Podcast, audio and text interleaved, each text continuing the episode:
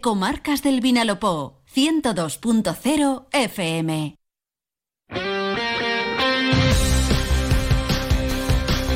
Deportes en Onda Cero Elche, con Monserrate Hernández.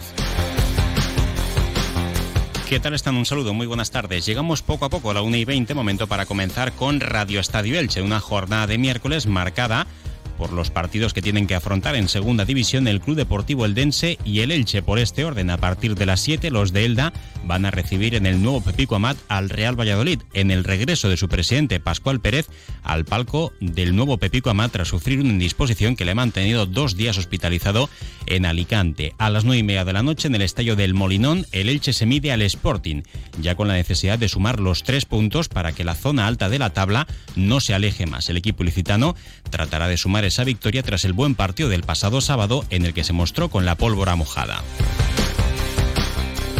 También hablaremos hoy con el técnico del Elche Licitano, con Ángel Donato. Su equipo camina como líder en tercera federación y lejos de la situación del primer equipo, mostrando mucha capacidad goleadora. También les contaremos otros aspectos en la página polideportiva, como siempre, con nuestro compañero Felipe Canals. Comenzamos. Entra en la nueva era de las energías renovables y del autoconsumo con la mayor garantía. En Electrofred ofrecemos un servicio integral llave en mano para la instalación de tus paneles solares, el estudio de viabilidad, asesoramiento, legalización y tramitación de las subvenciones vigentes. Empieza a generar y consumir tu propia energía con la garantía de Electrofred y sus 20 años en el sector. Infórmate en el teléfono 965 681 540 o en electrofred.com. Saludamos como cada día a nuestro compañero Felipe Canals. Felipe, bienvenido, buenas tardes. ¿Qué tal, Monserrate? Muy buenas. Bueno, pues hoy es un miércoles de fútbol, este miércoles llamado 4 de octubre de 2023, donde tanto el Elche como el Club Deportivo Eldense afrontan una nueva jornada de liga. No podremos hablar todavía de una necesidad urgente de puntos, pero lo que se va quedando por el camino ya nadie lo va a poder recuperar. Y en el caso del Elche, en las primeras jornadas de competición, únicamente ha sido capaz de sumar dos victorias ante el Villarreal B frente al Club Deportivo Leganés y necesita sumar de tres en tres para ir instalándose en ese tren de cabezas si el verdadero objetivo del equipo dirigido por Sebastián Becasese es el de pelear por el ascenso a Primera División. Un equipo que ya se encuentra de camino a Gijón, se subía esta mañana al vuelo charter con destino a la localidad asturiana, donde esta noche a partir de las nueve y media visitará el estadio de El Molinón, un estadio histórico en primera división y también en segunda en el fútbol español. No va a ser nada sencillo conseguir la victoria. Imagínense que fuese la situación contraria, que el Sporting viene de primera tras tres temporadas y el Elche es el equipo que lleva muchos años en segunda división. En ese caso, el Estadio Martínez Valero pues no sería para nada un escenario sencillo para que el Sporting pudiese sumar los tres puntos. Además, un Elche que se ha mostrado con la pólvora mojada en este inicio de campeonato y que es uno de los dos equipos que menos goles ha marcado hasta la fecha, junto a otro equipo de Asturias como es el Real Oviedo. El Elche, que podría repetir incluso con el mismo equipo titular que el pasado sábado, jugaba y empataba sin goles en casa frente al Levante Unión Deportiva. Sin embargo, conociendo a Sebastián Becasese, pues no es nada descabellado pensar que pudiese haber algún cambio de última hora. Además, también sabiendo que el Elche ha viajado sin que su departamento de prensa haya dado a conocer la lista de jugadores convocados. De esta manera podría haber incluso alguna novedad en esa citación para afrontar el encuentro de esta noche.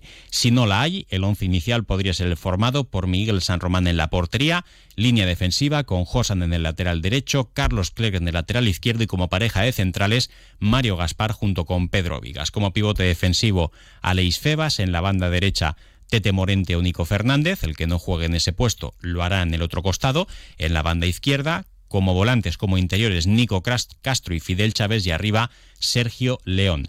Puede haber algún cambio para que haya alguna novedad en cuanto a refrescos, a rotaciones en el equipo, después de haber tenido tres días completos de descanso, más la jornada de este miércoles, sabiendo que el encuentro se va a disputar a última hora de la noche. Vamos a escuchar qué es lo que decía ayer en la rueda de prensa previa al encuentro el entrenador del Elche Club de Fútbol, Sebastián Becasese.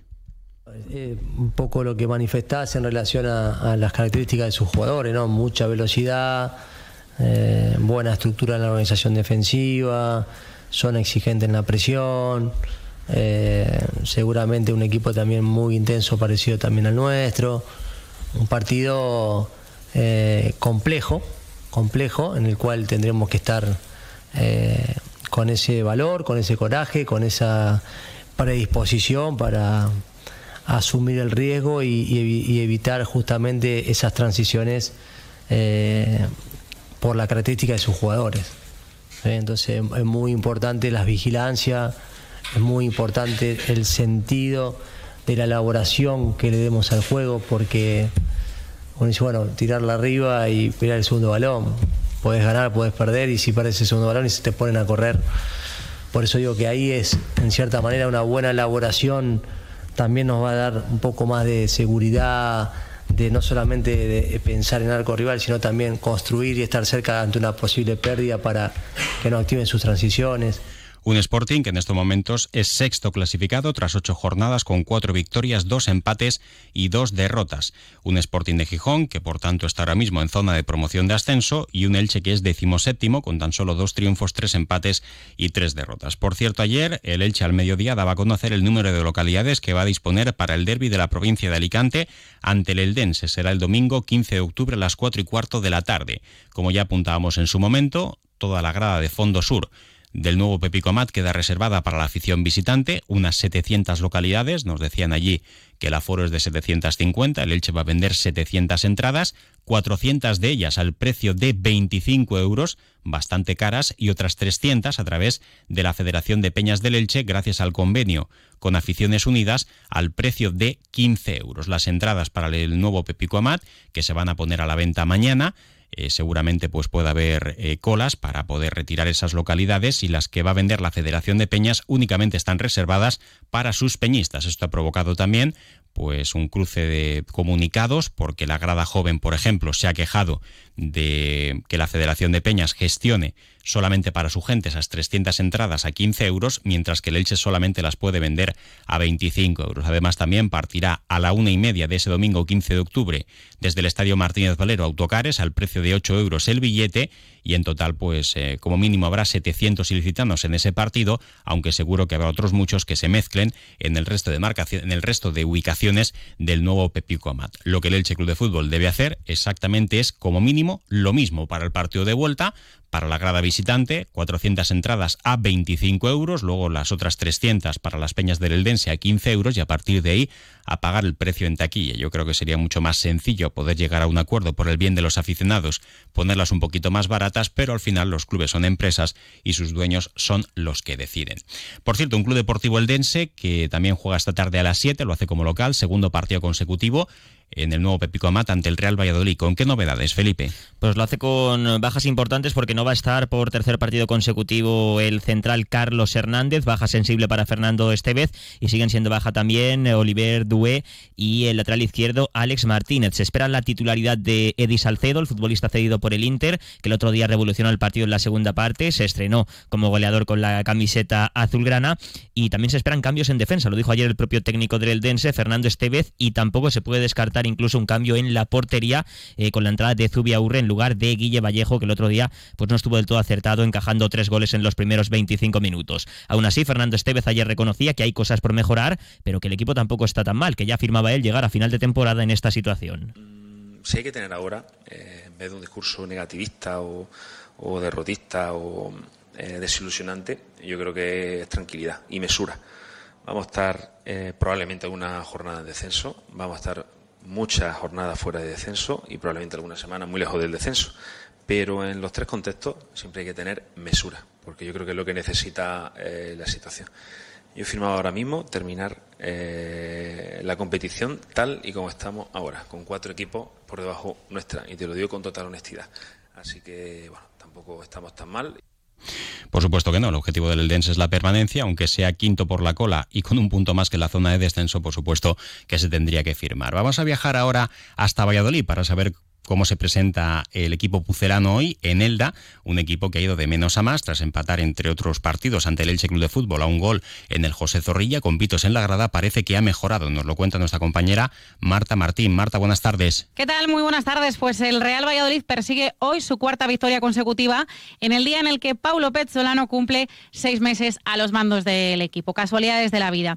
Es cierto que al inicio de esta temporada Paulo Pezzolano sufrió unas semanas de muchas críticas, era común escuchar aquí en Zorrilla al final de los encuentros Petzolano dimisión, Petzolano dimisión. También había críticas a la directiva, pero al técnico uruguayo se le criticaba sobre todo los once, el, sistema de juego, eh, la poca confianza quizás en algunos jugadores.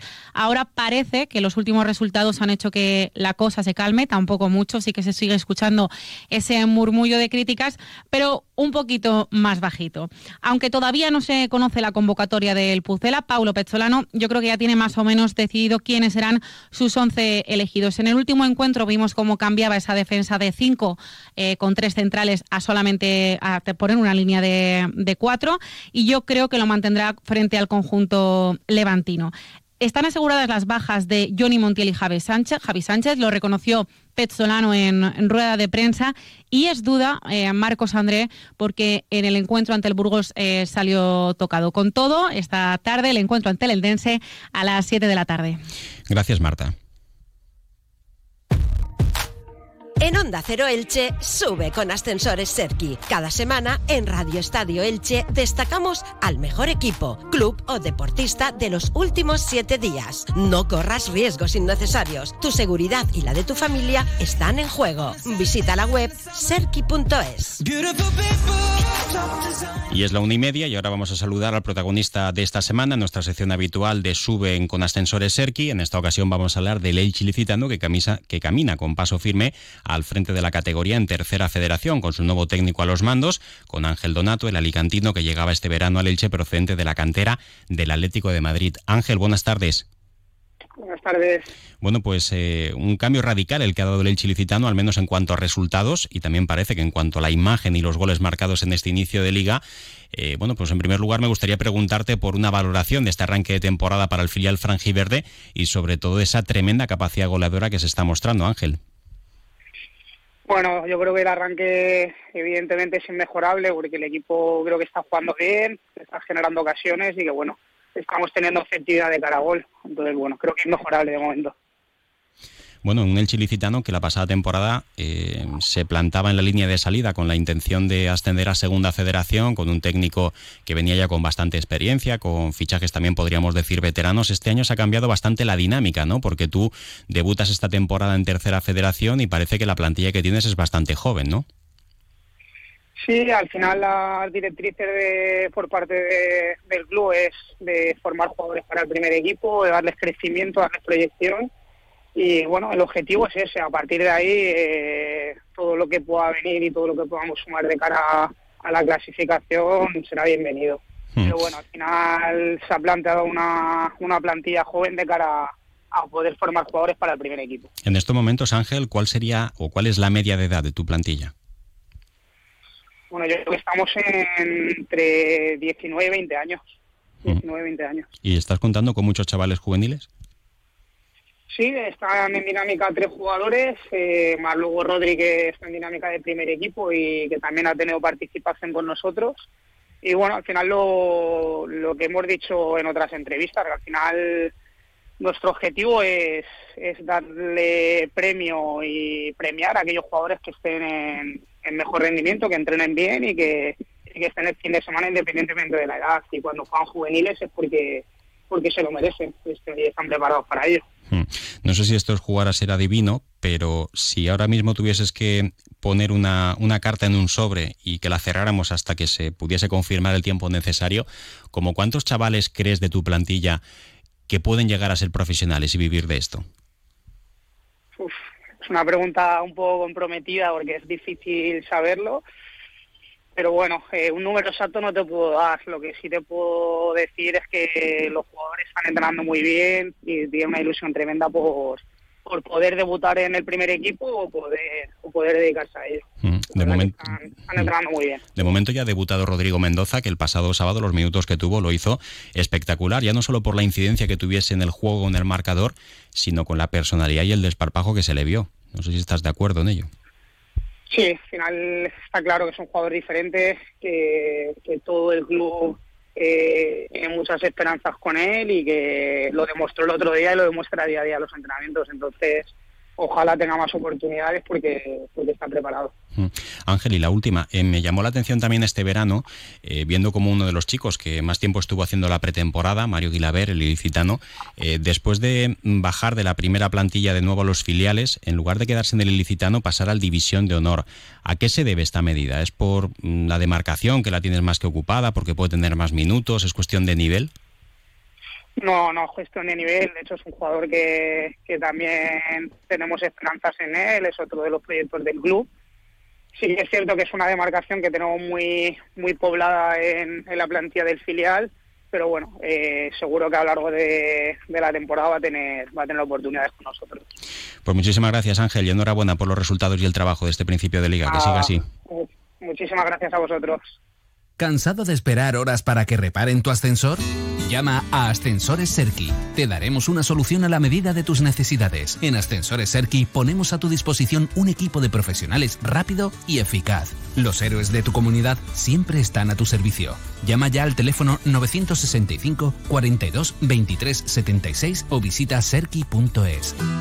Felipe, rápidamente para terminar, en página polideportiva tenemos partido en la Liga Guerreras Iberdrola. Sí, destacar que también en Elda, en pocos metros, el Elden se juega a las 7 y a las 8, partido de balonmano entre el Elda Prestigio y el Vera Vera de San Sebastián, en el Florentino Ibáñez. Y este sábado a las 6 y media también el Vera Vera visitará el Esperanza Lac para medirse al Club Balonmano Elche. Y destacar también en página polideportiva una buena noticia porque en el Europeo de Corfú de Grecia de Aguas Abiertas de Natación, la ilicitana Ángela Martínez logró dos medallas de plata eh, en los 10 kilómetros Junior 2 y también en el relevo mixto. Y también ya abierta Monserrate el segundo plazo para inscribirse en la nueva edición de la subida al Raco de la Morera, que será el 17 de diciembre. Felipe, gracias. Gracias, hasta mañana. Y ahora información local y comarcal con David Alberola. Un saludo.